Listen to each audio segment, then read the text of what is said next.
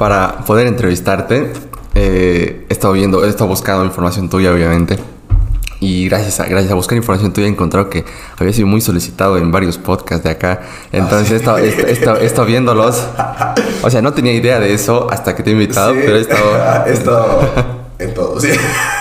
sí, he estado viendo y lo he tenido que ver unos 3, 4 he visto para para que no se repitan cosas y poder abarcar, abarcar nuevas cosas, ¿no? Pero oye, qué gusto, Rodrigo Lema. Gracias por aceptar la invitación y un gusto para mí tenerte aquí. Ale, de todo corazón, muchísimas gracias y gracias a ti por abrir estos espacios de comunicación que son... ¿Es Nah, seguir nomás esto. Son cosas que pasan en la comunicación. cosas que pasan y esto es lo que hace la organicidad de, de esta entrevista. Y nada, agradecerte por estos espacios que tú abres, porque son estos espacios de diálogo que hacen eh, que los jóvenes puedan consumir contenido de valor. Y ese es ese contenido de valor que hace mucha falta ahorita en nuestra sociedad, más aún cuando estamos atravesando eh, este lineamiento hacia las redes sociales y hacia un contenido que tiene poco valor y le podríamos decir contenido basura. Pero son estos momentos que hacen que jóvenes como tú puedan generar este tipo de elementos para poder informar, educar y entretener a la población.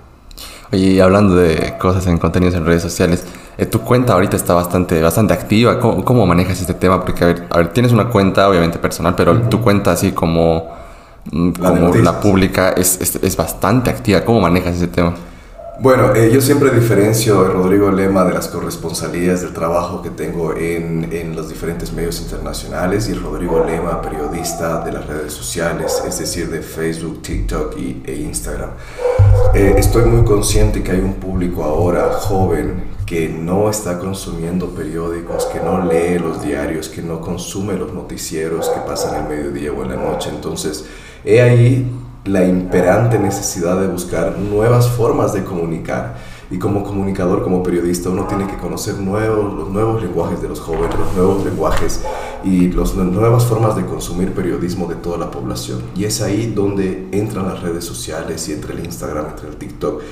Y es donde nace también la necesidad de buscar nuevas formas de comunicar y donde yo hace ya unos cinco años comencé y tomé la decisión de decir, es por este lado que tenemos que informar a la población. Y ahí comienzo a meterle muchas ganas al Instagram y respondiendo a tu pregunta, ¿cómo soy tan activo? Es parte de mi trabajo. Yo no me quiero creer serio como muchas personas presentando un noticiero de una hora, hora y media y luego estar haciendo TikToks bailando o estando de joda o haciendo marca publicitaria. Pero como que tratas de estar 24/7. Yo estoy, estoy ah, consciente de que el periodista tiene que ser periodista dentro y fuera del set. El periodista tiene que ser periodista dentro y fuera de, del escenario donde tú puedas estar con cámaras y micrófonos el compromiso del periodista es informar 24/7, las 24 horas del día, los 7 días de la semana. Es ahí donde nace tu profesión y donde nace tu vocación para ser periodista y no ser solo eh, una persona que quiera tener fama.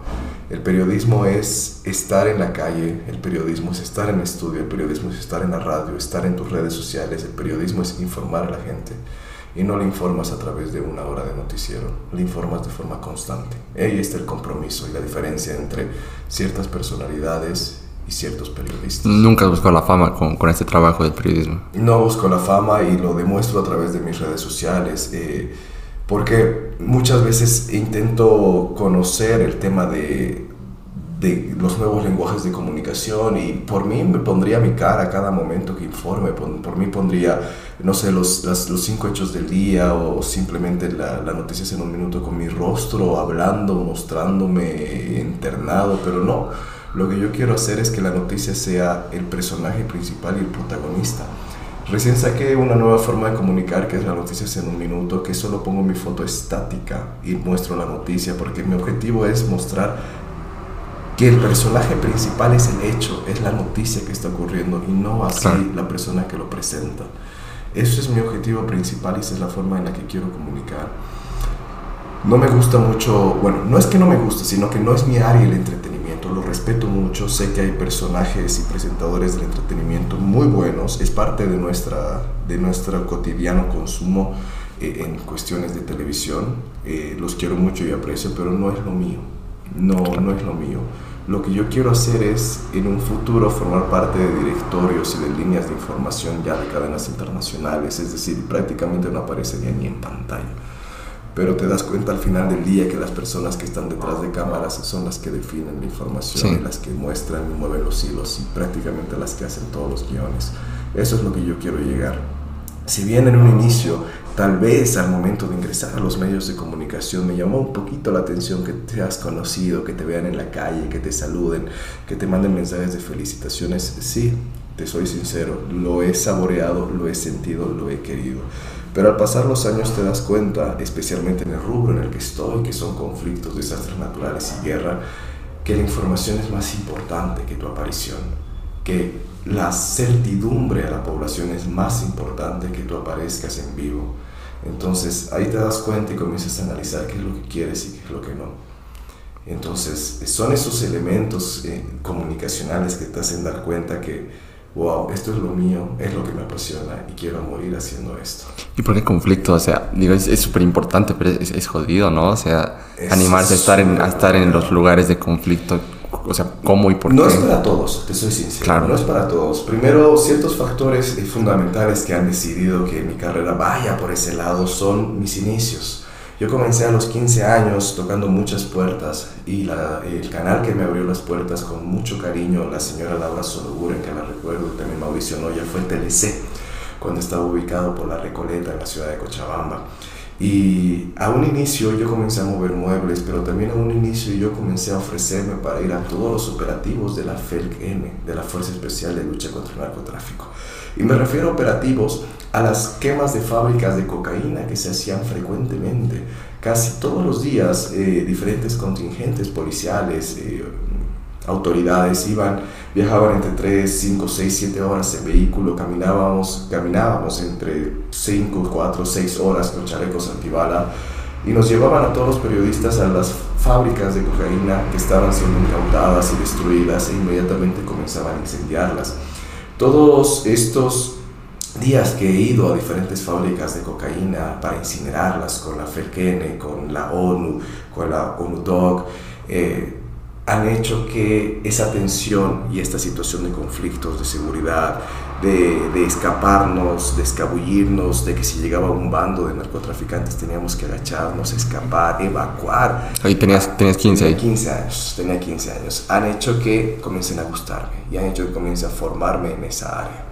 Posterior a eso, ya a los 16 comencé a hacer diferentes cursos de corresponsabilidad de guerra, de situaciones de conflictos, eh, situaciones y problemas sociales. Ya incluso a los 16 hubo este problema de San Simón con el tema de la titularización docente, que la San Simón prácticamente paralizó cuatro meses y existían conflictos y conflictos, gasificaciones en todo el Prado Cochabambino. Entonces, esos cuatro meses también me sirvió muchísimo para poder entender eh, dónde quiero ir y también entender de dónde vengo.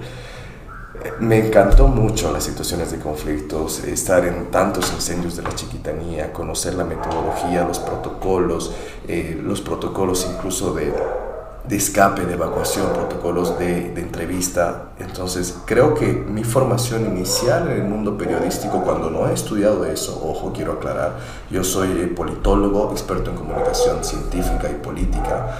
Eh, pero mi formación desde los 15 fue periodismo. Entonces me siento muy feliz de decir, eh, aprendí periodismo haciendo periodismo. Claro, porque a este momento ya llevas como 10 años más o menos ejerciendo el oficio. 10 años, sale, imagínate ya, 10 años. ¿No? Y, y, desde, desde, desde abajo, ¿no? Desde, como dices, desde hacer el trabajo pues, que hace el ayudante hasta ir, hasta conseguir grandes, grandes cosas, ¿no? Claro, hoy en día corresponsal de de, de varios, medios, internacionales, ¿no? Entonces, y cuánta cantidad de experiencias y de, y de o sea, y, más lo que te espera, ¿no? O sea, digo, a veces estudiar es súper importante, pero a veces el oficio te da, te da siempre cosas que el estudio no puede, ¿no? Entonces... La actitud vale más que, que la aptitud, siento yo, especialmente en nuestra carrera si bien es necesario tener un título para la satisfacción de tus padres, o es necesario eh, la academia en sí por el tema del estudio, el tema del conocimiento, el tema de la actualización, también es muy necesario salir a la calle, es muy necesario las experiencias que puedas tener y el know-how, la red de contactos, el lobby.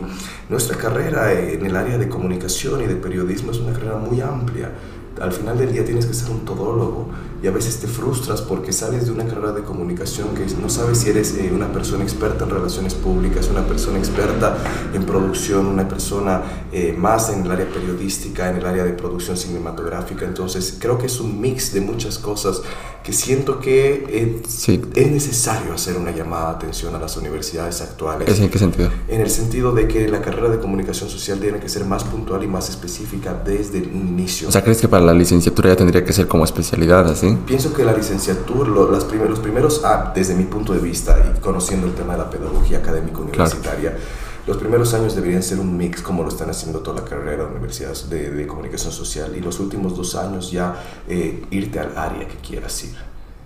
Relaciones públicas, periodismo, periodismo televisivo, periodismo deportivo, producción, cine, tantas eh, pero, eso sí ya si ya tienes definido a qué quieres dedicarte, ¿no? Exacto, si ya tienes definido a qué quieres dedicarte, pero siento que, que, también los jóvenes ya deberían desde un inicio, desde, desde que salen del colegio, saber qué es lo que quieren. y esta es decisión difícil. es muy difícil, pero esta decisión tiene que ir acompañada ya con diferentes experiencias y diferentes cursos, talleres, eh, conversatorios que tienen que ya estar los, los jóvenes ya en la etapa de, de, secundaria analizando y sabiendo qué es lo que quieren. Sí, creo que deberían estar como probando cosas, ¿no? Porque ahí, ahí entiendes y en tu caso has, has probado desde tus 15, entonces has dicho, por aquí es, entonces obviamente ya has podido direccionarlo desde muy pronto. Ale, hacer pasantías de ya desde la pre-promo, hacer pasantías desde ya el colegio. Eh, claro, mucha gente no hace pasantías hasta que está acabando la carrera, ¿no? Y no, su primera aproximación al mundo laboral. que no te gusta. Y claro. te das cuenta que no es el trabajo que quieres y te decepcionas. Pero ya pasaron cuánto, cuatro años, cinco años, ya pasaron cuánto, 1.500 dólares en universidad, 1.000 dólares en libros y te das cuenta que gastaste, gastaste mucho y perdiste mucho tiempo. Estoy consciente de que la mejor inversión es en la educación. Estoy muy consciente de ello. Pero a veces la vida se nos va y el tiempo pasa. Y es muy frustrante estudiar algo y, y lucharla y pelear con tus docentes, con tus compañeros en algo que no vas a ejercer.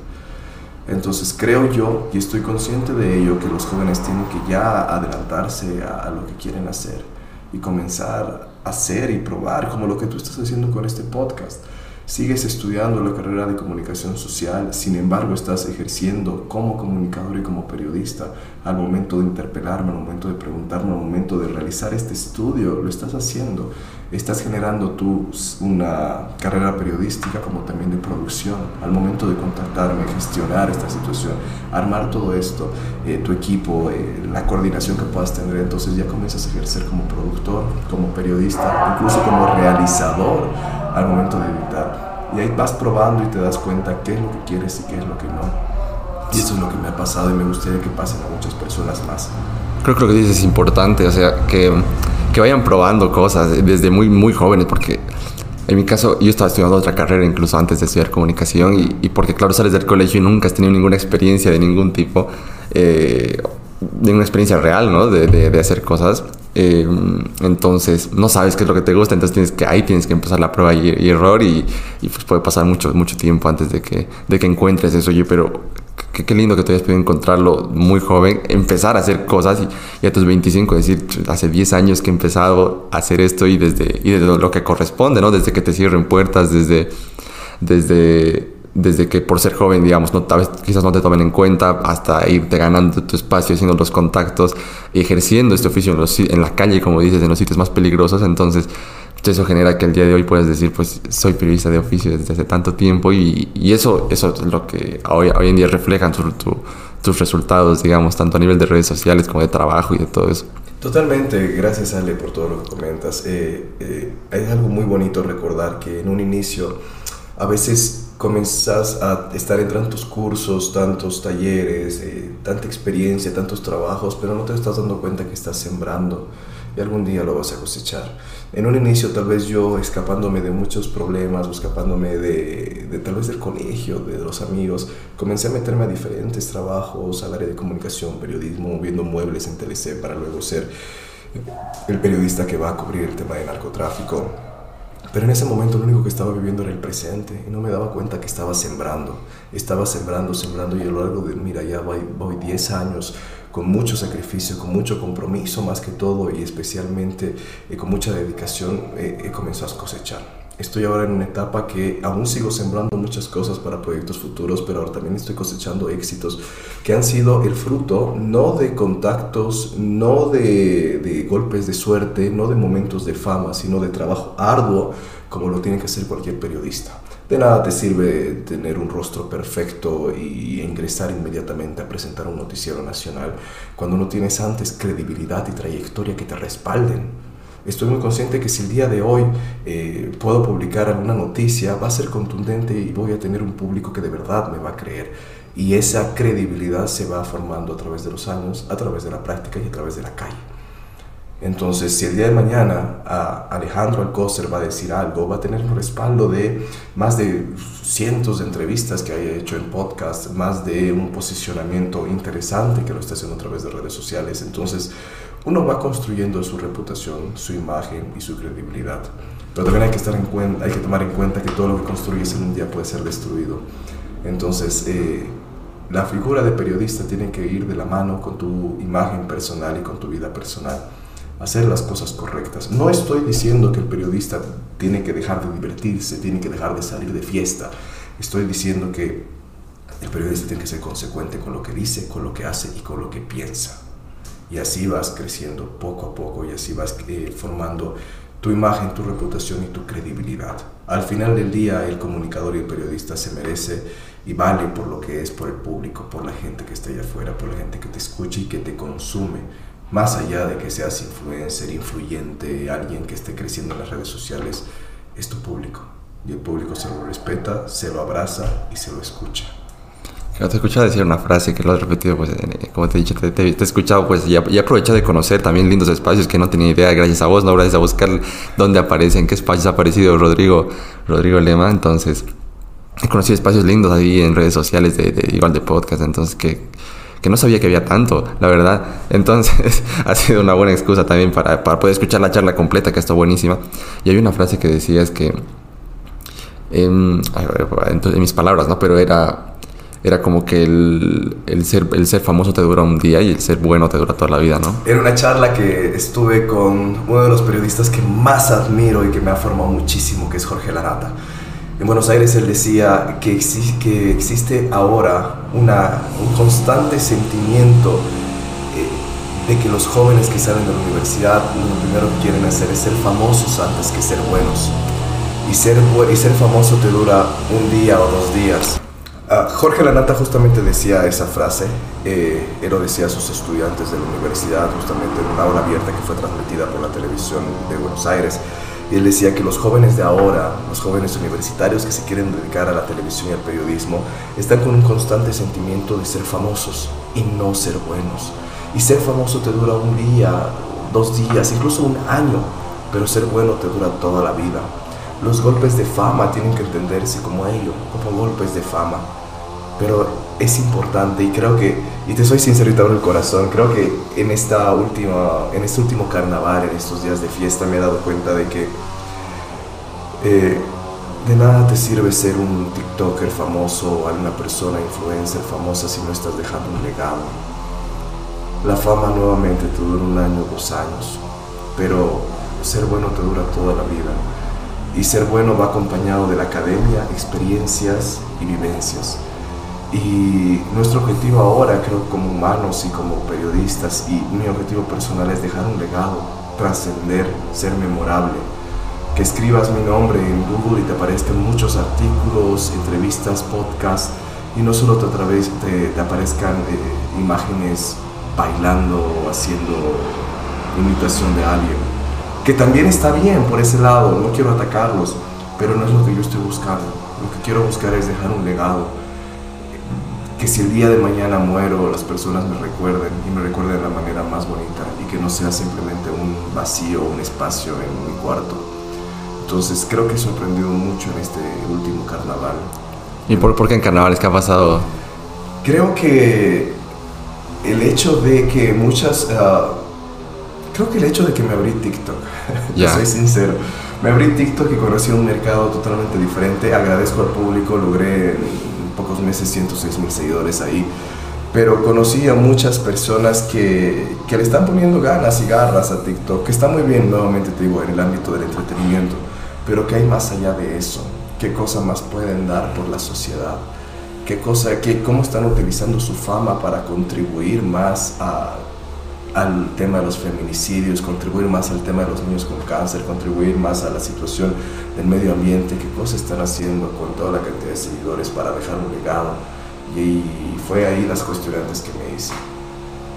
Entonces ahí te das cuenta de cuán importante es agarrar este tu golpe de fama que puedan tener muchos para poder contribuir a la sociedad y no ser simplemente una persona que está con seguidores. Claro, porque va de la mano igual, ¿no? Si, como dices, no tú trabajas eh, y eres consecuente con, con, tu imagen, con tu trabajo y vas construyendo en todos estos años una, una reputación que te permita pues de tener esta credibilidad y te permita esto a través de a través de eso pues de tu trabajo no un golpe de suerte que pueda llegar por fruto de ese trabajo, digamos, consecuencia de este trabajo de exponerte, de, de, conocer personas, de estar en situaciones, pues lo vas a saber aprovechar y se va a quedar, no va a poder, vas a poder hacer algo que suba lo que ya estás, ¿no? Totalmente, pero ahí difiere un poquito contigo. Creo que en estos 10 años, con un trabajo ya muy arduo y constante, si viene un, entre comillas, golpe de suerte, creo que no va a ser un golpe de suerte, simplemente va a ser el resultado del trabajo que ya voy haciendo varios años. Entonces, eh, simplemente es el resultado en algún momento que pueda pasar. Pero la suerte te determina, digamos, en qué momento pasa y cómo, porque es como, digamos, va a pasar, pero... ¿Cómo poder aprovecharlo? ¿Por qué luego de 10 intentos sí me va a dar pasar uh que me acepten que salga esto o por qué no a la primera, digamos? Entonces ahí un poco...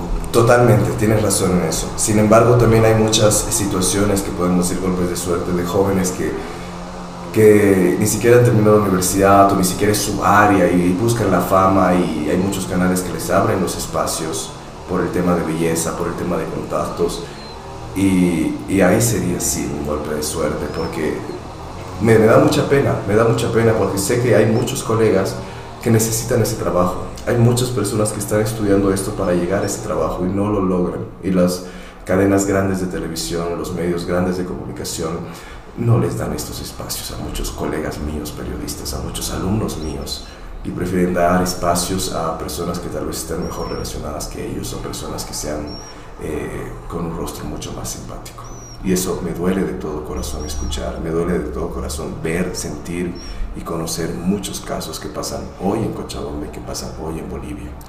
Quería preguntarte dos cosas que se me pueden ir, eh, que has dicho ahorita. Una, el tema de la imagen en el, en la tele? O sea, ¿para ti qué tan importante es, eh, bueno, no solo en la tele, llámese redes sociales, en el oficio de, de esto, ¿no? De, de, estar expuesto y darnos. ¿Qué tan importante es la imagen para el periodismo? Mira, la imagen es súper importante porque es tu marketing personal. Pero hay que dejar de lado el tema de la belleza y hay que hablar más de todo, más que todo sobre la pulcritud. Eh, algo que critico mucho eh, en los medios de comunicación bolivianos es el hecho de que, bajo la excusa de que imagen fresca, imagen nueva, despiden a muchos conductores, muchos presentadores y periodistas con una trayectoria intachable y perfecta, con una trayectoria de muchos años para poner a rostros jóvenes. Cuando esto es erróneo y cuando esto no pasa en otros países, miremos la televisión norteamericana, miremos la televisión mexicana, miremos la televisión ir lejos de Argentina los rostros son viejos porque son años de experiencia, años de trayectoria y los respetan, los valoran y los quieren. Mientras aquí te sacan a un periodista con muchos años de trayectoria y te ponen un jovencito que tal vez tenga las ganas, tal vez tenga las ganas, pero no tiene la credibilidad. Y la credibilidad se construye con años, con años y con mucha práctica. Claro, estamos hablando de esto para, digamos, para dar noticias, ¿no? Para el ámbito del entretenimiento sería otra Claro, en el mundo del entretenimiento no comento, no digo nada porque no es lo mío. Claro, hay la imagen. Hay la imagen joven, renovada, pero te digo, en el ámbito noticioso, eso pasa mucho en Bolivia. Donde te, se tiene que buscar, digamos, cierta seriedad también, ¿no? Totalmente. No tanto Totalmente, pero escucho muchos productores, muchos gerentes que dicen imagen nueva, rostro fresco, y están equivocados. Que miren la televisión norteamericana, que miren la televisión argentina, la televisión colombiana, la peruana los rostros serios de los noticieros más importantes son los rostros más viejos, por la cantidad de años de experiencia, por la cantidad de credibilidad, de imagen y reputación que pueden dar al canal. Y no votarlos como muchos colegas que ya son mayores, que los veo sin trabajo, que los veo en canales pequeños solo porque ya los han despedido. Duele y molesta. Claro, y ahí creo que debería ser el rol, ¿no? el, el, joven que empiece a hacer cosas, que empiece a aprender justo de... Que comience en la calle, que comience haciendo notas, claro. que comience eh, luchándola, moviéndole, moviendo muebles, como decía Jorge Lanata y Carmen Aristegui, incluso de Dresser, que paguen derecho de piso. Porque al pagar derecho de piso estás aprendiendo. Es necesario. Los jóvenes de ahora ya quieren salir al mejor noticiero, al, canal más visto. Cuando no es así, tienes que comenzar desde lo más bajo. Tener esa, esa humildad de aceptar el canal que te abra las puertas. Y no solamente pasa esto con todos los medios de comunicación, sino pasa con, con diferentes carreras universitarias que apenas sales de la universidad y quieres un puesto gerencial y quieres entrar a la mejor empresa cuando no es así la vida.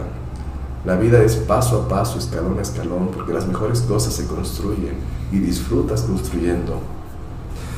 Pepe Mujica decía en una conferencia en 2005 que la verdadera felicidad está en darle contenido a la vida.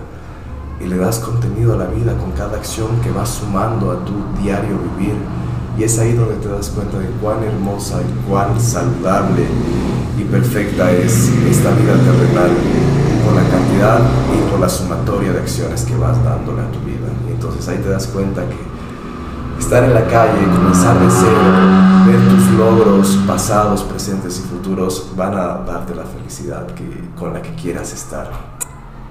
Claro, ese, ese proceso es, es justo, porque si si ya te darían todo, como dicen, en, bandeja de, plata, eh, no sentirías que, o sea, que es tuyo ese logro, ¿no? Que, que no, no, el esfuerzo es lo que le da también esa sazón a lo que consigues entonces. Totalmente, Ale, el esfuerzo y el fracaso. Y el tener mm, algo que hacer, ¿no? Una meta siguiente, porque si ya has logrado todo lo que supuestamente quieres, entonces a dónde vas, o sea, y a pesar de tenerlo todo, puedes, puedes deprimirte, puedes pues, perder el qué aburrido tenerlo y lograrlo todo. Necesitas el fracaso para poder aprender. De los éxitos no aprendes nada, de los éxitos estás buscando el siguiente meta. Y puede ser satisfactorio en un momento, pero ¿qué has aprendido? Del éxito no aprendes nada porque lo has hecho, entre comillas, bien. Pero del fracaso comienzas a rebuscarte, comienzas a estar en un momento oscuro, comienzas a entender qué has hecho mal para poder luego corregirlo y hacerlo bien. Del fracaso se aprende más que del éxito. El fracaso tiene que ser abrazado porque ahorita sigue siendo un tabú entrar en quiebra, fracasar, que te despidan, que no te hayan contratado. Esos, esos elementos que ni siquiera se hablan ni se conversan deberían ser tan abrazables, amados por uno mismo para poder entender y poder entender también tu felicidad. Siento que el mejor currículum que te puedo presentar eh, mío no es eh, mis épocas en Harvard, en San Simón, en Tech Creo que el mejor currículum son los fracasos que he tenido. Los cientos de currículums que he impreso y las mil veces que me han cerrado las puertas los medios bolivianos. Los cientos de veces que he luchado por oportunidades y que me han dicho no. Siento que esos fracasos son el mejor currículum y la mejor hoja de vida que puedo tener de Rodrigo Alema. Claro, y ahí, y ahí me, me hace recuerdo, hablaba con Chris Eiler y me decía pues que él en sus inicios había mandado hasta 200 cartas con, su, con sus canciones, así, con sus demos buscando y había recibido pues 199 no y un sí, así después de tanto intento. Me recuerda los currículums que tú dices, ¿no? Y, me decía, ahí está la suerte. O sea, suerte que me haya aceptado uno, pero, pero es porque mandó 200, ¿no? Es porque hay no, tanto fracaso detrás que, que así es, es cuestión de, de, probabilidades, me decía, ¿no? Si haces más y te expones más y buscas más, pues esa suerte va a llegar porque estás ahí. Entonces. Un comediante norteamericano, no recuerdo el nombre, decía, la clave del éxito está en insistir, resistir y nunca persistir. El 99% del éxito es insistir, insistir, insistir, insistir, insistir. Pero insistes estando consciente de tus capacidades, de tu talento, de tu experiencia y de tu academia. Es una combinación conjunta. Yo siempre digo y hablo mucho del tatuaje que tengo acá, que si lo logran ver son unos triángulos que representan mente, cuerpo y alma. Esto lo hice después de estar en el monasterio de Guangzhou cuando vivía en Shanghai. Y algo que nos enseñaron mucho es este equilibrio que tienes que tener entre cuerpo, mente y alma. De nada me sirve ser una persona académica, muy inteligente, como diríamos aquí en Bolivia, corcho, un corcho, nerd. Cuando tengo un cuerpo obeso, lleno de granos, cuando tengo un cuerpo eh, lleno de nicotina, y una mente vacía. De nada me sirve ser un fisiculturista con los abdominales perfectos cuando mi cerebro está vacío y mis conversaciones son básicas y nulas. De nada me sirve ser un religioso que hace yoga, que va a la iglesia, cuando voy afuera y no ayudo a nadie, cuando comienzo a hablar mal del prójimo, cuando tengo un cuerpo con muchos problemas. Ya te pones a pensar qué es lo que quieres para tu vida. Y siento que mente, cuerpo y alma tienen que ir de la mano en un equilibrio perfecto. Conocimiento académico, universidad, escuela, talleres, calle, una vida saludable, lejos de los vicios y tener una mente con una estabilidad emocional que te haga sentir que estás bien. Creo que ese equilibrio es necesario para no solo para los periodistas, sino para el mundo entero.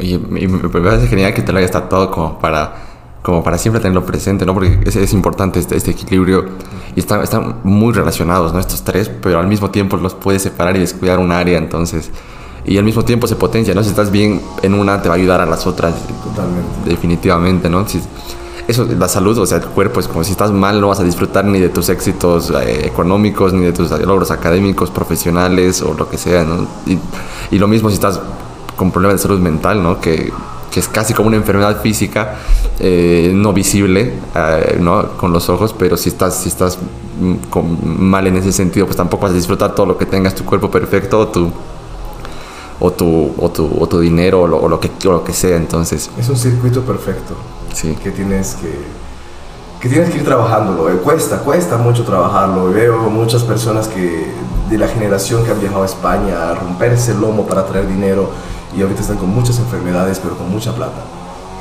Y ahí te das cuenta de que me ha servido eso o en el colegio para ir a Punta Cana en tu viaje de promo, te has rajado toda la secundaria que tener el cuerpo perfecto, pero has descuidado tus estudios y el día de mañana sales con una chica o chico y tienes conversaciones vacías.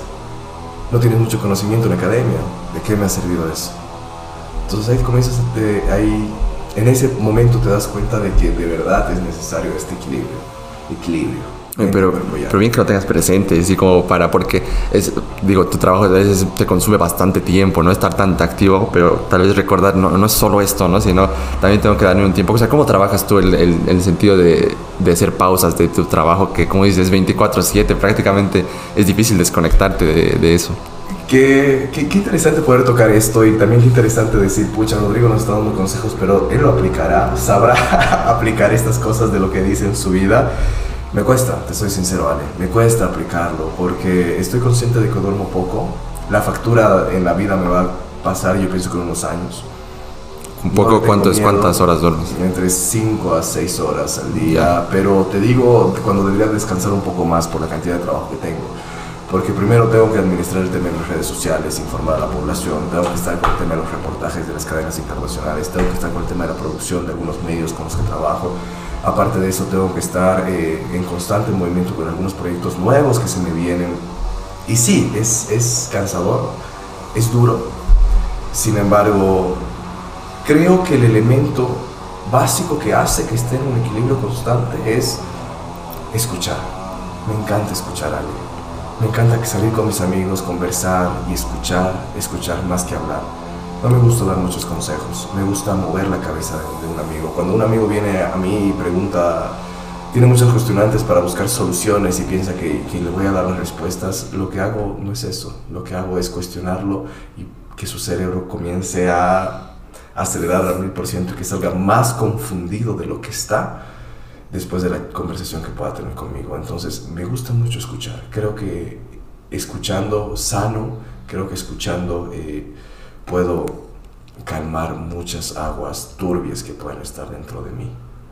No en un escenario de comparación, no en un escenario de, de lástima, sino en un escenario de, de tranquilidad y escuchar al otro y poder sanar es algo raro, es una metodología, no sé si, que, si en el área psicológica, del psicoanálisis sea buena o no, puede ser criticable, sí, pero ahorita me está dando resultados interesantes. No, porque en ese, en ese escucha y habla, pues los, dos los dos sanan, ¿no? Hablar es súper importante porque a veces... Te escuchas a ti mismo. Y a veces solo necesitas alguien que te escuche, ¿no? No, no, no alguien que, que te diga qué hacer exactamente, pero alguien que te ayude a ver las cosas quizás de otra forma y, y te permita desahogarte y hasta decirte, oye, estoy aquí, Ojo que no, que ojo que para todos los que me están escuchando, ojo que escuchar no siempre es la, la mejor solución para todos, por el hecho de que eh, necesitas tener las herramientas necesarias, el conocimiento necesario para recibir, recibir la basura del otro, recibir los problemas del otro. Yo siempre digo, no somos el basurero de otra persona, porque a veces ya hay personas profesionales para eso, los psicólogos, los psiquiatras, incluso personas con un conocimiento un poco más elevado, porque a veces también de escuchar, escuchar los problemas del otro ya hace que, tus, que esos problemas sean tuyos y te afecte emocionalmente. Esa línea es A veces. afecta emocionalmente. Y creo que yo, como Rodrigo Lema, ya pasó esa etapa y puedo aceptar y recibir todos estos eh, comentarios, esta basura de las otras personas para poderlas convertirlas en amor y en flores y en perfume. Pero no, no recomiendo a todos. Tienen que tener la capacidad necesaria, tal vez eh, no el carisma, sino tal vez esa luz y esa energía para poder convertir. Porque a veces escuchar, escuchar, escuchar te lastima y, y, y te llena de, de negro. te Sí, llena de negro. conozco gente que a, a veces le, cuando... Es que el cerebro a veces... eh, con imaginar cosas nomás los asume como reales, ¿no? Entonces, el típico experimento de, de imaginarte comida y a veces puedes empezar a, babear, pero no hay comida, no está todo en tu cabeza. Entonces, al escuchar problemas, eh, situaciones... Exacto, o sea, sientes como que te están pasando a ti y, y pueden afectarte más porque todos tenemos ya pues, suficiente carga y a- agarrarte cosas que ya no son tuyas, son de otro, encima eso te, te puede afectar negativamente, ¿no? Entonces creo que es saber que, que fluya, saber escuchar sin, sin adueñarte porque, o sea, la empatía es eso, no ponerte un cacho en el lugar del otro, pero, pero ya dejarlo ahí, ¿no?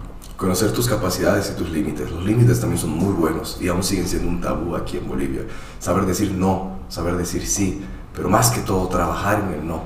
A veces el no es más beneficioso que un sí. ¿Por qué el tabú? O sea, como que está mal visto que te digas no porque quedas mal. Porque el cochabambino en sí, te lo digo por experiencia, nos gusta quedar bien. Sí, nos sí. gusta quedar muy bien con todos. No somos como el carácter europeo que si no le gusta algo te lo va a decir y te va a decir no, no quiero hacerlo. Pero con todo el amor del mundo.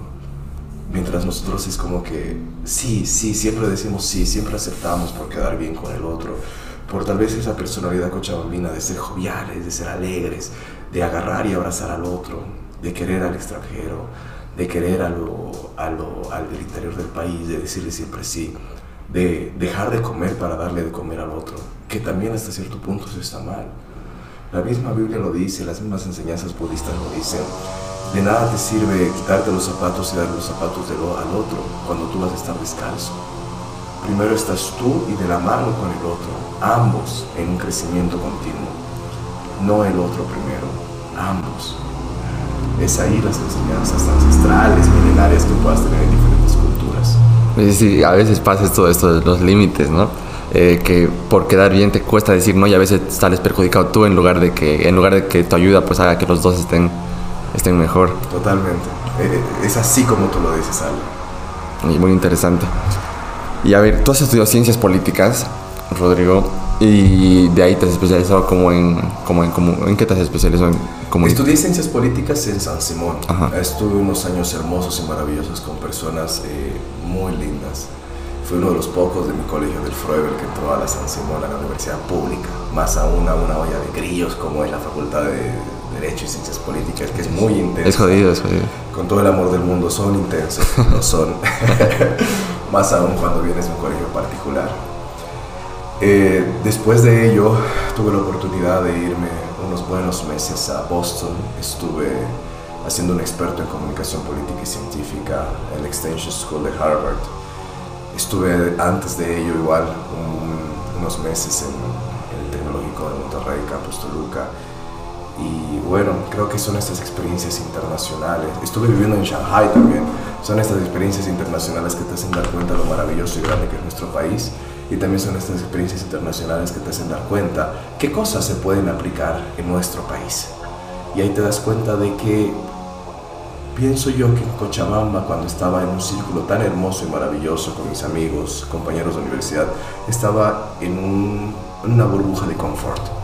Cochabamba es una ciudad perfecta, Cochabamba es una ciudad con el clima agradable, con muy poca inseguridad, con un tráfico casi nulo, con eh, la facilidad de poder estar aquí y allá en menos de 10 minutos. Y creo que estar mucho en Cochabamba ha hecho que, me, que esté en un círculo de confort muy lindo, muy bonito, pero a la vez dañino. Y es momento de salir, de romper tu burbuja y darte cuenta que también hay otras ciudades cosmopolitas, hay otros proyectos, hay otras formas de ver la vida y hay otros tiburones. Y es donde quiero llegar a, con estos mensajes a decirte algo, Ale, que es, los tiburones tenemos que nadar entre tiburones. Para crecer, para aprender y para hacer negocios, los tiburones tenemos que nadar entre tiburones.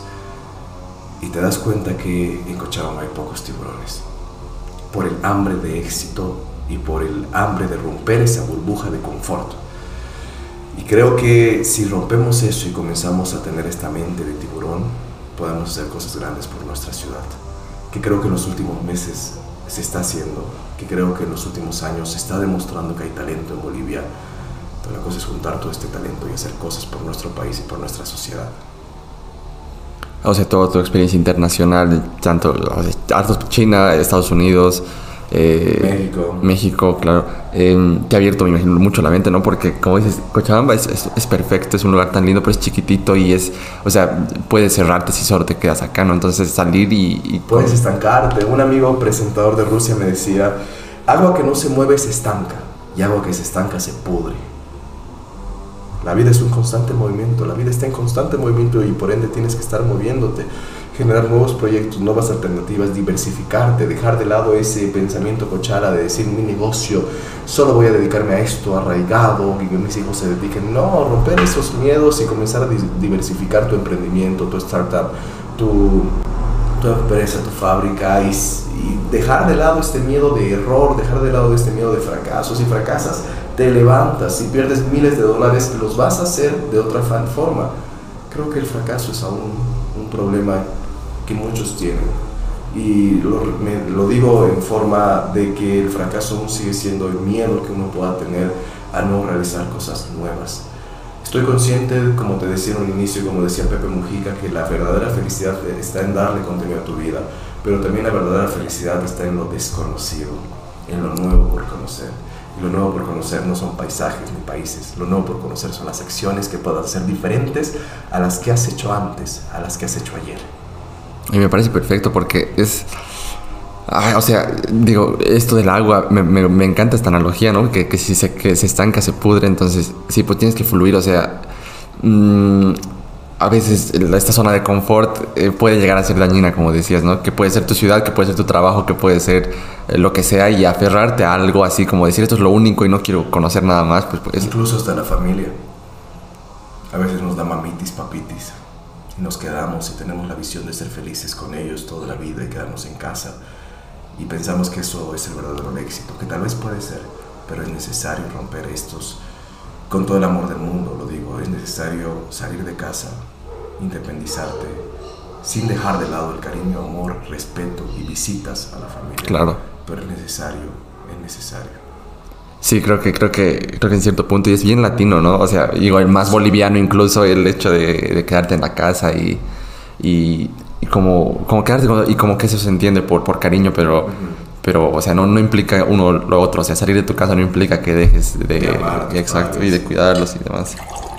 Es verdad, dale. eso es muy, muy latino, es muy latino. En Estados Unidos, incluso en Alemania, ya a los 16 te vas de la casa, tus padres te votan por el amor que te tienen y el amor que te tienen hacen que vivas lo que es la independencia, vivas lo que es la administración de tus recursos, vivas lo que es estar solo. Pero también va del lado de los papás, ¿no? Porque siento que acá igual como que... El padre no quiere. No quiere porque les da miedo a veces, ¿no? Y, y en otros países es como es como diferente, ¿no? Es como que saben que salir de tu casa te va a permitir crecer, ¿no?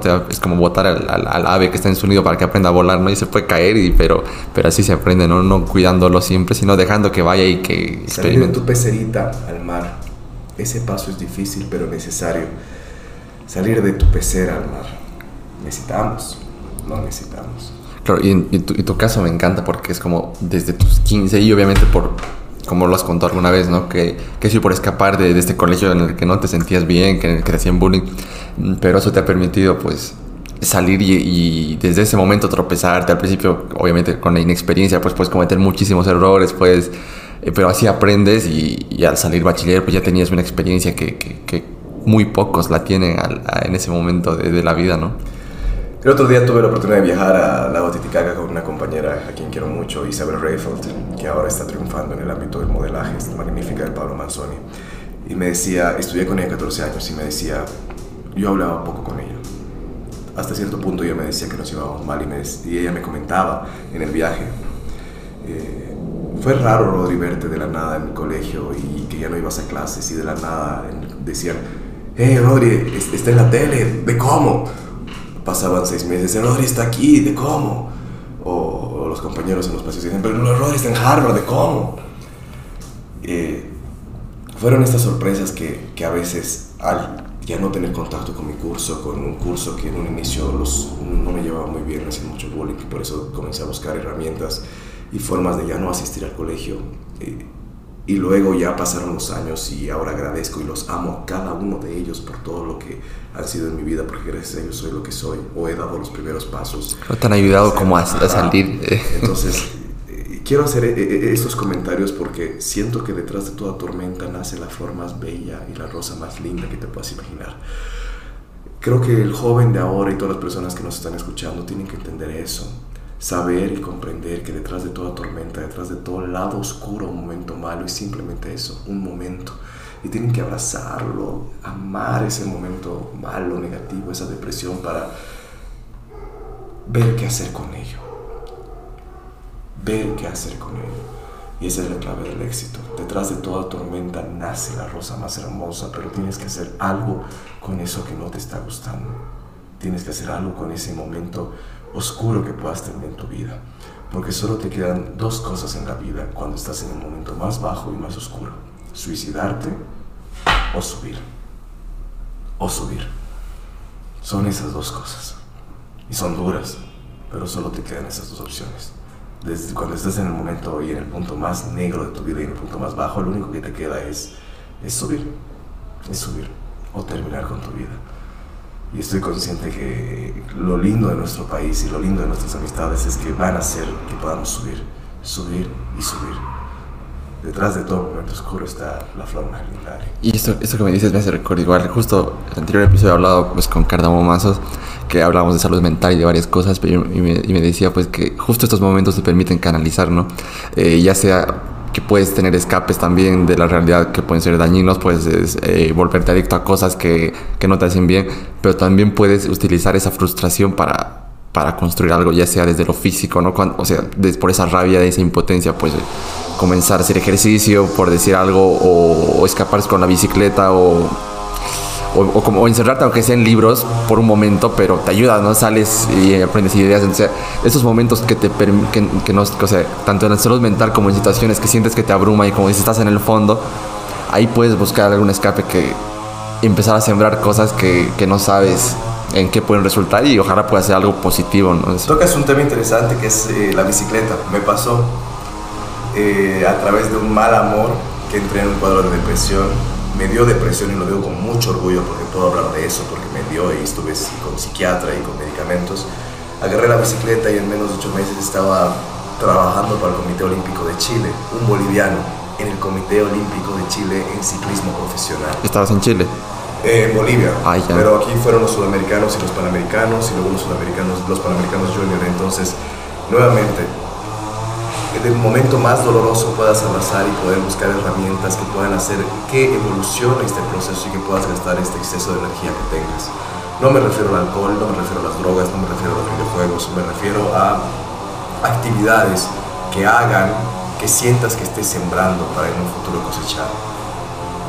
Me acuerdo cuando, recuerdo cuando entré en cuadro de depresión y agarré la bicicleta y comencé a manejar, agarré la oportunidad que tuve que mis padres tenían algo de dinero y meterme en muchos cursos, desde repostería, pastelería, gourmet, clases de, contabilidad, entonces simplemente supe que era un momento muy crítico para mí, que era la depresión, y lo que tenía que hacer era llenar mi mente, porque como dije una vez en un podcast, una mente ocupada no piensa huevadas. Comencé a ocupar mi mente y me metí a todo, me metí a todo, y así comencé a aprovechar y a abrazar esta depresión. No me gusta esa frase, ¿no? Y, pero, pero sí, o sea, este es un ejemplo igual de cómo es, estas situaciones que a veces nos abruman y pueden ser incluso más que nosotros, pues pueden permitir que, que hagamos cosas que no nos imaginábamos, ¿no? Y como decías, hacer algo con esta, con esta situación. Y, y, y, en tu caso sí te ha llevado pues, a cosas que no te imaginabas, el Comité Olímpico de Chile, o sea, ¿qué estabas haciendo acá? ¿Estabas haciendo comencé a manejar bicicleta mucho y comencé a entrenar demasiado y luego ya me contactan los del Comité Olímpico de Chile para que pueda ser parte de su, de, del team, del equipo técnico. ¿Se competías? No, del equipo técnico. Ah, ya. Del equipo técnico para luego competir. Entonces comenzamos a entrenar, comencé a hacer como relevo y nada, estaba en las acreditaciones internacionales y fue, desfilé con ellos, fue, fue, fue muy interesante poder eh, participar con, con un equipo élite, unas personas tan, tan preparadas que han luchado por tantos años y que yo haya llegado ahí por un cuadro de depresión en poco tiempo ha sido, ha sido memorable para mí, ha sido memorable. Pero el mensaje es ese, eh, abrazar tu momento de fracaso, abrazar tu momento oscuro, tu momento de depresión, para luego convertirlo en el jardín más lindo, en la rosa más linda, pero parte de ti, de saber qué es lo que quieres, de dónde vienes y a dónde vas, y qué es lo que vas a hacer con ese momento malo, con ese momento malo. Porque del dolor se aprende, pero el sufrimiento es una elección. El dolor es muy necesario cuando mis amigos me cuentan problemas o cuando terminan con su novia o novio, cuando están llorando. Les digo, viejo, te, te, te, te deseo eso y más. Su, llora, que te duela, porque aprendes. Pero ya que hayan cicatrizado y que ya ha pasado un buen momento y un buen tiempo de luto y que sigan sufriendo, yo creo que el sufrimiento ya es una elección. Es una elección de ellos y es su decisión de seguir sufriendo. Pero el dolor inicial es necesario para aprender. De eso, de eso se trata la vida. Altos y bajos. Una vez dije que sería muy aburrido ir a Disney, Ale, y subirse una montaña rusa que vaya recto, recto, recto, recto, recto. 100 kilómetros por hora. Sería aburrido, porque solo sentirías la velocidad, una velocidad constante. Pero es diferente subirse una montaña rusa que va arriba y abajo, en zigzag, y eso es la vida. Los momentos de adrenalina, de alegría, de miedo, de frustración y de felicidad. Arriba y abajo, como una montaña rusa. Así es la vida. De eso se trata. Y, esta analogía con el, con el luto, ¿no? Con el, con el duelo, de, o sea, de saber que cuando pasa algo así es necesario eh, sentirlo y atravesarlo, ¿no? No evadirlo, quizás quizás ahí, en este, ahí entra, ¿no? Porque por, por evadir quizás esta situación, pues eh, puedo irme de fiesta cada, cada fin de semana o, encerrarme a jugar videojuegos o a ver series, a ver lo que sea. Eh, que no te permiten, o sea, como que son cosas como para evadir el problema y no enfrentarlo, ¿no? Pero el luto es necesario, el luto es muy necesario, tienes que abrazar el dolor, sentirlo, abrazar tus lágrimas. Eh, si vas a estar desaparecido de, la, de las redes sociales, de, la sociedad, un mes, dos meses, hazlo, porque en ese luto vas a conocerte a ti mismo, vas a ver tus altibajos, vas a conocer tu tristeza, vas a conocer momentos de depresión muy fuertes. Y el luto científicamente y psicológicamente en el psicoanálisis, en la psicología, en la psiquiatría, te demuestra que son tres meses de una ventana de luto, incluso hasta seis meses. Seis meses donde tienes que abrazar, sentirlo, entenderlo, comprenderlo y trabajar en ello. De nada te sirve que cortas con una, una relación, se te muere a alguien y comienzas a tener placebos. Y los placebos me refiero a fiestas, drogas, amigos, series y mantener tu claro, vida este, ocupada. este, Porque simplemente estás arrastrando, arrastrando y cuando te llegue la bomba del dolor va a ser peor. Claro, vas a hacer que dure más y, y, y no, vas a saber cómo manejarlo. Exacto, es mejor enfrentar cuando llega y, y, es jodido, o sea, no es fácil decir, ni, ni, ni, es bonito necesariamente, pero, pero es necesario, como dices, y a partir de ahí puedes construir cosas, cosas que no te imaginabas. Y, pero me gusta tu aproximación a estas situaciones, que es como buscar darle la vuelta, ni siquiera es romantizar, de decir, no, no pasa nada, o sea, sino es, es, es llorarlo y, y sí, pasarlo. Y... Yo, yo, yo estoy esperando a mi próximo fracaso, porque sé que de mi próximo fracaso va a salir un mejor Rodrigo un Rodrigo espectacular, increíble, que sabe que lo va a trabajar. Estoy esperando mi próximo fracaso, estoy esperando mi, próxima ruptura amorosa, estoy, estoy esperando, estoy expectante de, de, mi próxima quiebra. Y así saber que voy a tener las capacidades, el conocimiento de abrazar eso, sentirlo y sentirme vivo, que es lo más importante. Sentirme vivo. Y uno se siente vivo a través de la felicidad y. Mm, o sea, buscar tu siguiente fracaso y, y, llegar a eso está, está como desear eso que pase, está... Porque no sabes cómo te puede golpear, ¿no? A veces no es, pero sabes que lo necesitas para crecer, entonces...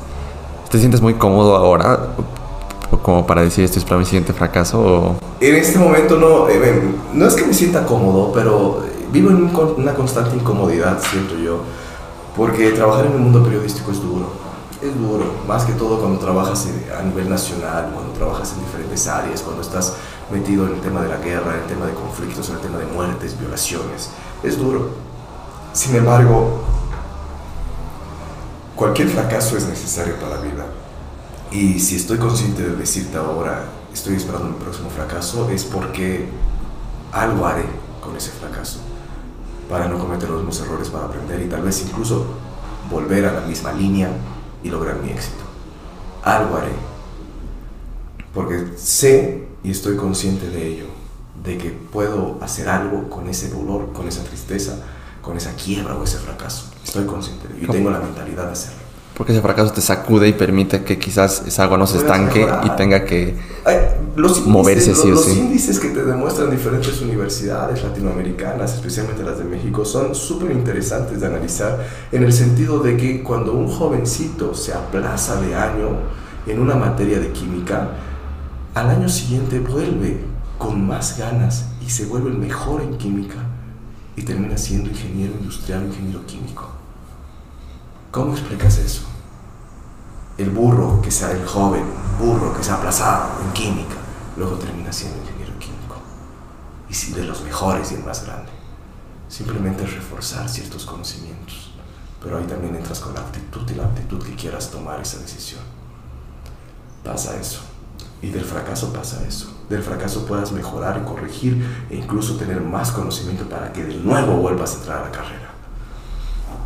Claro, y en este caso de, de, la química puede ser por varias razones, ¿no? Porque, por, primero, porque quizás no, no, no es que no sepa, ¿no? Quizás, quizás se ha hueveado, quizás ha dejado de hacer. No le ha gustado, tal vez ha sido docente, pero luego vuelve ya con los conocimientos previos a un escenario. Claro, y dice, oye, claro, es, es como una sacudida total que dice, oye, no, no, no estaba bien y vuelve con más ganas y, y demuestra realmente su, su, potencial, ¿no? Cada uno a su tiempo, así es. Pero esto aplicado a otras situaciones es como que quizás cuando fallas en algo no es necesariamente que no sea lo tuyo, que, que puede que sí, que puede ser un índice de que tengas que cambiar y buscar otra cosa, pero también puede ser un índice de esta lo puedo hacer mejor y puedo volver con el triple de ganas y... Y justamente como tú dices, Ale, esta, esta pregunta que tú te haces, ¿lo puedo hacer mejor? No te la harías cuando hubieras tenido éxito. No te lo hubieras hecho cuando hubieras ya llegado a tu meta. Claro. Lo haces cuando has fracasado. Porque aún sigues con la mentalidad y el objetivo de llegar al lugar donde quieres llegar, de llegar al puesto. Hasta en cierta forma te puede limitar entonces el, el éxito. El éxito. Mucho éxito te limita, mucho éxito te sube a las nubes, mucho éxito hace que luego cuando te llegue un fracaso no sepas cómo reaccionar, cómo interpretarlo o cómo actuar ante ello. Y me gustan las reflexiones que hemos tenido hasta ahora, ya nos estamos acercando al, al final del, del episodio que me está gustando mucho, la verdad me, me, me gusta mucho cómo, cómo expresas tu filosofía de vida, digamos, y cómo tu aproximación a todas estas situaciones, cómo, qué significan para vos, entonces me gusta porque es de alguien que está, como te decías del inicio, pues en cancha y en, y en la calle y haciendo cosas y exponiéndose siempre a cosas y a situaciones, ahí es donde más se aprende. Um, hay una frase que tú la has dicho, en, en, que me la he notado aquí mi chanchulla, eh, hablando justo con Andy, creo, Andy, Andy Woods, en su, en su podcast. Andy. Y, y decía ¿no? que no aceptes eh, críticas constructivas de quien no ha construido nada. ¿no? Y él lo decía incluso de otra forma, que no aceptes consejos de, de perdedores. Eh, pero, o sea, ¿de, de dónde viene esto, esta, esta, esta frase? Viene de una sociedad actual que está involucrada mucho en las redes sociales. Viene de una sociedad de muchos jóvenes que se creen jueces absolutos de poder comentar, criticar y juzgar a través de comentarios, ocultándose a través de imágenes, perfiles falsos, ocultándose a través de una pantalla o de una computadora. Viene de la molestia de la sociedad donde un artículo académico, personas muy eruditas, eh, tienen comentarios interesantes, pero son invalidados o son criticados por personas que no tienen la misma trayectoria, la misma capacidad o la misma academia que lo hacen a través de un tweet, de un comentario en Instagram o a través del Facebook. Viene de ahí, viene de entender que entre tus iguales puedes aceptar estos errores. Me pueden decir sobrador, voy a ser criticado, lo sé, me pueden decir egocéntrico, pero me gusta mucho recibir críticas de personas iguales o mejores a mí que estén en mi rubro, que hayan luchado, que hayan vivido y que hayan sufrido igual que yo. Por eso los comentarios o los famosos haters me resbalan. Como decía mi buena amiga Maite Flores, lo que digas de mí me resbala y me resbala por dos. Así siempre decía. Y luego dice Beisho. Y luego le dice Beisho, ¿no? Pero eh, es así, Ale siento que hay muchas personas que, que, que, van a querer lastimarte, que van a querer dañarte, porque en una sociedad tan pequeña como Cochabamba molesta, molesta a la gente que haya llegado lejos, perturba a la gente que haya triunfado en el exterior, porque saben que ha salido del mismo círculo, del mismo colegio, del mismo curso, de la misma sociedad y no han tenido las mismas oportunidades que tú. Y no me refiero a oportunidades que te hayan llegado del cielo, sino oportunidades que tú las has construido. Porque nada es gratis en esta vida. Entonces lo digo y lo vuelvo a decir, no aceptes críticas constructivas de alguien que no ha construido nada porque lo único que van a hacer va a ser destruirte. Y si no sabes manejar muy, mucho el tema de la psicología emocional y de tu estabilidad emocional, te puede llegar a destruir, te puede llegar a quebrar un comentario ajeno de alguien que ni siquiera tiene nombre y apellido en redes sociales. Claro, y tú, te has visto expuesto eh, por tu trabajo, imagino, a muchos, a muchos comentarios. Em, aquí entra también un poco esto de cuando logra alguien, a veces la crítica habla, habla más de, la frustración personal, ¿no? De, que yo no de que yo no he podido hacerlo y esta, esta otra persona sí está pudiendo, entonces... Tal lo ha logrado porque, no sé, se, se, ha metido con el productor, este lo ha logrado por su contacto, este lo ha logrado por su mamá, sus papás son, tienen eh, auspicio, ¿no? Hay mil comentarios ajenos, hay mil cosas que quieran destruirte, pero no saben el trabajo que tú vas detrás. Tal vez no saben por lo que nos muestran en redes sociales, tal vez no saben porque recién está, eres más público, no saben. Pero yo siento que tú puedes quedarte tranquilo y dormir en la noche muy bien y a gusto porque sabes el trabajo que has hecho, el sacrificio que has tenido y la calle que has, que has logrado durante tantos años. Claro, por esas personas, incluso como dices, a veces perfiles falsos que eso permite las redes sociales, ¿no? Que, que de forma anónima la gente vaya y expulse todos, toda su frustración y toda su, todas sus ganas de atacar a alguien. Em, pero esas personas nunca te van a hacer críticas constructivas, digamos, ¿no? Van a ser... Son críticas destructivas. Claro. Destructivas, te destruyen. Pero también hay este límite que tú puedas poner, que es muy duro trabajar en el límite que puedas poner y en la fortaleza emocional que puedas tener. Siento que, no siento, sé, sé, es así, porque en la malla curricular de las universidades y de los colegios no te enseñan estabilidad emocional, no te enseñan psicología eh, relacionada a tus sentimientos, no sabes cómo manejar tus emociones, no te enseñan. Y eso es un error del gobierno y de las universidades. Deberíamos formar jóvenes en el colegio, deberíamos formar jóvenes en la universidad que, estén, que tengan una estabilidad emocional sólida, que puedan manejar sus emociones de una forma correcta, porque así van a ser mucho más beneficiosos para cualquier trabajo que puedan ingresar. Sí, sí, lo había escuchado varias veces, ¿no? Que estas cosas de inteligencia emocional que tendrían que enseñarse, ¿no? En, el sistema educativo, incluso mundial, ¿no? No sé si hay, deben ser pocos los lugares donde se trabaja eh, eso. Me ha pasado, he tenido personas en Estados Unidos, en Boston, genias, genias sale, de esas eh, niñas prodigio que han sido catalogadas por sus gobiernos. Y dos días antes de su tesis vieron como un auto atropelló un perro y se traumaron. Se traumaron. Se traumaron y dieron la peor defensa de tesis y de proyecto. Se aplazaron porque estaban traumadas como un mes por ver la muerte de un perrito. Sé que es doloroso, sé que es duro, yo amo los animales, pero también uno tiene que saber manejar sus emociones en diferentes escenarios. La inteligencia emocional también es trabajo mental, ¿no? Como, es trabajo. Y como los tres triángulos que tienes acá en tu es brazo. Trabajo, y eso se hace como, como el desayuno. Si va, eh, huevos, tostada, café. La psicología emocional es ayuda, psicóloga, terapia. Para eso están nuestros amigos y colegas eh, psicólogos, terapeutas para ayudarte. Aún sigue siendo un tabú ir a la psicóloga, aún sigue siendo dándote vergüenza ir a la psicóloga o a terapia, pero no, tienes que trabajar en ello. Y la única manera de trabajar es ir a través de profesionales expertos en esa área. Uno tiene que trabajar en ello. Y para eso vas a, a terapia. Me parece genial. Y a ver, un poco quisiera que me cuentes tus experiencias.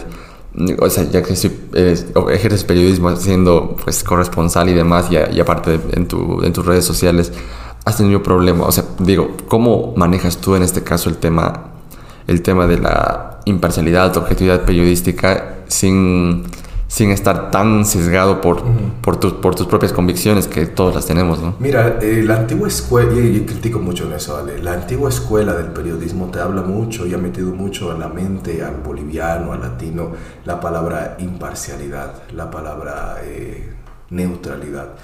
Y estoy consciente de que eso no existe.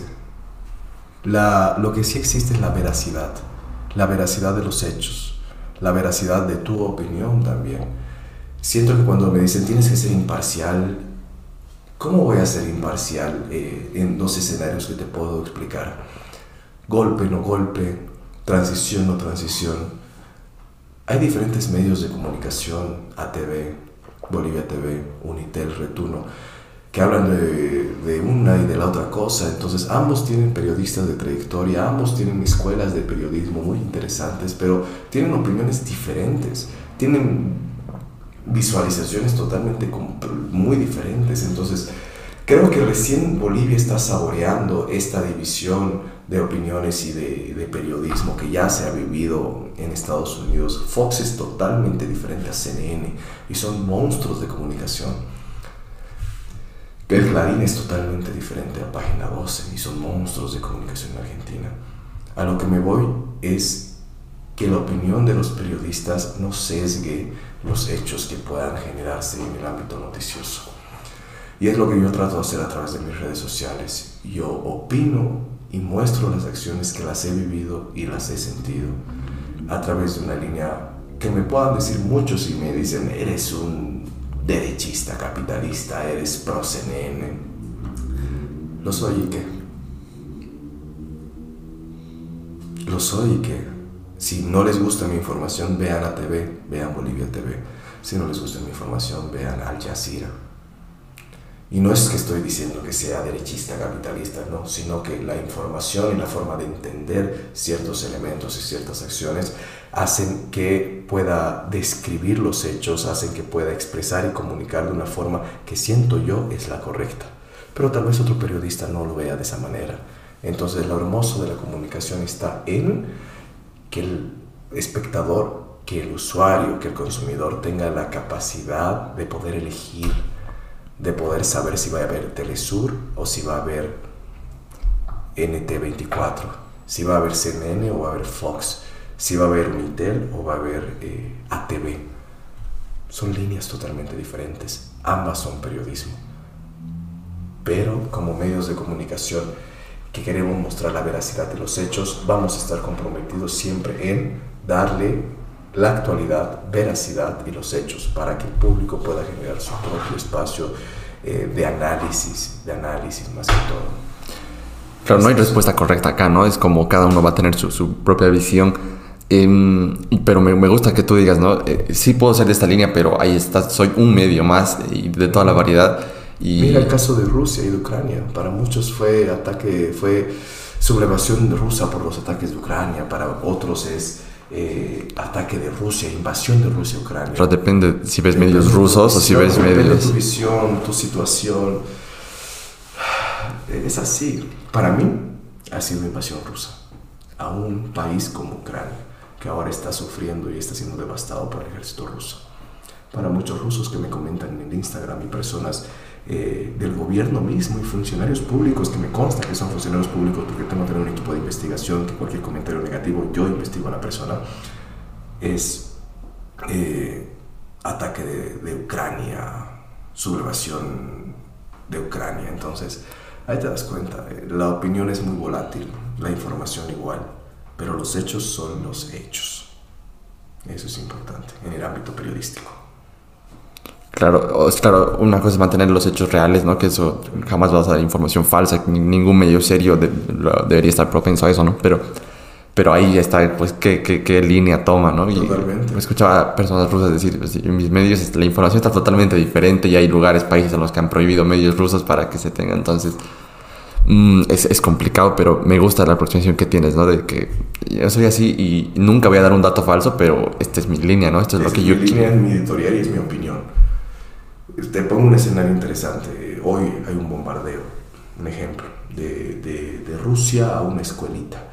Un medio ruso puede decir que en esa escuela, bueno, te va a hablar de la cantidad de muertos que hay rusos, pero el medio ucraniano te va a hablar de la cantidad de, de fallecidos y decesos que hay ucranianos. Entonces creo sí. que lo hermoso de, del mundo en el que vivimos es que tengas las diferentes oportunidades de poder elegir el medio que quieres, es, con el medio que quieres ser informado recuerdo en los conflictos del 2019 cuando la ministra de Comunicación en ese entonces, Roxana Lizárraga, decía, eh, vamos a sacar a RT, vamos a sacar a Telesur. Y yo estaba trabajando con un medio internacional y mi jefe, eh, por temas de seguridad, no puedo decir su nombre, le dijo a la señora, no puede hacer eso, a pesar de que era un medio de comunicación totalmente diferente a los que querían sacar. No puedo hacer eso porque está cortando la libertad de expresión. La libertad de expresión está en el hecho de dar tu opinión. sea cual sea tu opinión. Y ya es tu decisión saber qué opinión quieres tomar, aceptar lo que medio quieres ver. Pero eso es lo lindo de la comunicación, las diferentes opciones, las diferentes opciones que puedas tener. Nuevamente, ATV no es lo mismo que Unitel. Bolivia TV no es lo mismo que Retuno. Ellos manejan su propia retórica, su propia información.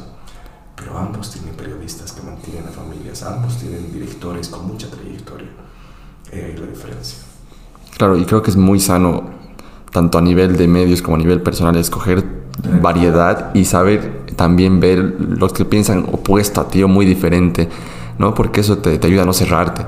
Eh, en redes sociales es peligroso. Justo, no sé si has visto el un documental de Netflix. El tema del algoritmo te afecta hartísimo. si eres una persona pro, pro Venezuela, claro, te van a aparecer. Pro, pro Maduro, te van a aparecer solo cosas perfectas y te vas a dar cuenta que tu país está perfecto. Entonces el algoritmo es súper peligroso, súper peligroso. Ahorita es variedad y esa variedad no te la dan las redes sociales. No te la dan. Claro, o sea, como que te sesga y hace que, que, que, digas, pero si todo lo que veo, todo lo que me llega es así, entonces refuerza tu pensamiento y, hace que no salgas de esa... Pero entonces me gusta fomentar esto de la variedad, ¿no? A pesar de que tú tengas tu línea clara y tengas que informarte, te gusta informarte con los que piensan como vos y, y así, también date el tiempo de buscar estas otras opciones, aunque te cueste incluso a veces, pero para saber que no es lo único la tuya opinión y saber contrastar y a partir de ahí quizás sacar una, una opinión propia sobre los hechos. Y eso es lo más lindo, sacar una opinión propia. Eh, eso es lo más lindo. Tienes toda la razón, necesitas una bonita variedad. Y es muy difícil conseguir variedad cuando tenemos generaciones como la de nosotros que ya no lee periódicos, que ya no ve noticieros, que solo está en sus redes sociales, que un TikTok va a tener más influencia como líder de opinión pública que eh, un columnista de una trayectoria intachable en un diario. Entonces es, es interesante analizar esas situaciones y estos nuevos lenguajes. Y ahí donde nace mi, mi necesidad y mi compromiso con la población de conocer los nuevos lenguajes de los jóvenes, de poder saber cómo poder informar y llegar a este público que de verdad ya no quiere ser informado. Yo no sabes la, la felicidad que me da ponerte todos los días las cinco portadas del día y saber que el joven de ahora que no va a ver información y no pensaba leer información ni verla, va a salir de su casa conociendo aunque sea las cinco portadas del día de los diarios. No sabe la satisfacción personal que tengo. Claro, porque como lo subes en formato historia, es como, es ver una imagen, pero, o sea, es genial lo que haces. Me, me, encanta mucho y, y me da mucha pena también porque muchos medios de comunicación no lo hacen. No tengo competencia, no la tengo me da pena. Pero oye, qué bueno que tú decidido hacer esto acá en Bolivia y, decir, mostrarlo de esa forma, como dices, accesible eh, en historias, en videos cortos, en, formas de información. Y obviamente ya quien quiera, quien le interese un tema, pues puede profundizar, puede buscar más información. Pero lo que haces es, genial, es como un resumen, es, es y, y, como dices, no en el formato como para que lo consuman la gente de ahora, ¿no? Que, que está ahí viendo historias, que está viendo TikToks, que está viendo... Y que si no consume de esa forma no lo va a hacer. No se va a informar no se va a informar. Por eso es un compromiso. Su compromiso no es algo momentáneo. Ya voy haciendo esto desde el 2018, todos los días. Pero ahora más intenso, creo, ¿no? o sea, mucho más profesional en el sentido de programar y ya sabes qué tipo de contenido. En un formato. O sea, tú lo manejas tú solo. Yo lo hago todo. Absolutamente. Todas las, todos los videos, historias, tú los editas, tú los seleccionas. Lo hago todo. En el tema de la información sí tengo un equipo.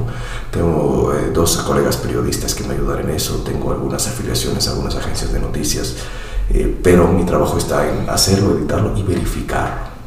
Creo yo que a estos 25 años me siento muy feliz de tener una red de contactos muy sólida que van desde ministros, eh, asambleístas, concejales, alcaldes, donde puedo verificar la información. Y por eso mi información, el plus que te doy es que es información con credibilidad, correcta y no falsa, no fake news. No, y claro, o sea, me parece increíble que hoy en día pues puedes ejercer tu oficio de otra forma totalmente diferente a como lo hacías hace 10 años. Eh, y, y, o sea, lo que estás haciendo ahora ya es más grande y eso te permite que tus siguientes proyectos pues puedan ser aún más grandes, que seguro vas a tener fracasos que los estás esperando, que te van a permitir crecer aún más y direccionarte a cosas que no te imaginas, pero de todas formas tienes claro o sea, qué es lo que has querido desde hace tiempo y te has enfocado en eso y pues genial ver cómo, cómo eso te permite a una persona crecer y, y eres muy joven todavía y imagínate a partir de esto, es como comenzar a tus 25 con todo esto, el techo pues es mucho, mucho más alto y te, te felicito y, y y, reconozco totalmente que tu trabajo es súper pues, genial y, ojalá inspires, ¿no? Como, te has expuesto también a muchas entrevistas, a muchos espacios. Eh, para que la gente también conozca tu historia y, pues aprenda algo o algo, algo de lo que digas le puede servir para, para aplicar en su propia vida, en su propio estudio su propia formación y qué bueno que, tú, también sirvas como ejemplo también de tu historia y pues puedas inspirar a creo que lo que más te gusta es ir a los jóvenes ¿no? y que esas personas que son jóvenes más jóvenes que tú o de tu edad pues puedan hacer algo a partir de, escuchar estas historias tan, tan, tan interesantes, tan buenas, tan inspiradoras. Te agradezco, Ale, de todo corazón. Muchas gracias por abrir estos espacios tan necesarios y, y como decía Pepe Mujica en una entrevista, la verdadera felicidad no está en tener millones y millones de dólares. La verdadera felicidad está en sembrar ese granito de esperanza y ese granito de esperanza lo siembras a través del ejemplo, de la inspiración y del contacto. Siento que a través de estos espacios, como tú los has dicho en diferentes podcasts o en este, que haya llegado al corazón de algún joven que está estudiando, de algún joven que dice, hey, tengo 15 años y la edad me está matando. Siento que si he logrado llegar a esos espacios, me, puedo morir tranquilo, puedo dormir en paz. Porque algo que hemos luchado los jóvenes es que la edad siempre es una limitante para lograr lo que hemos querido. Y lo que quiero demostrar es que la edad no es una limitante para lograr nuestros objetivos y nuestras metas más ambiciosas. Si he querido ser presentador de un canal a los 15 años, lo he sido, lo voy a hacer y voy a luchar. Algo que me enseñaban en Estados Unidos es que no importa que el gato sea blanco o negro, lo que importa es que caza ratones. Y yo les decía, explíquenme más de eso. Y era que llega a tu objetivo sea como sea. Y desde el lugar en el que estés, recién te haces recuerdo y recuperas todos los valores emocionales, sentimentales que puedas tener. Pero mano dura para llegar a tus objetivos, porque la vida es muy dura y vas a hacer cosas que a veces te va a sorprender, cosas a veces muy malas, pero llega a tu objetivo, sea como sea. Eso se, de eso se trata. El estilo de vida que yo quiero. O sea, hasta, hasta maquiavélicamente dirías. Maquiavélicamente. O sea. La vida es dura.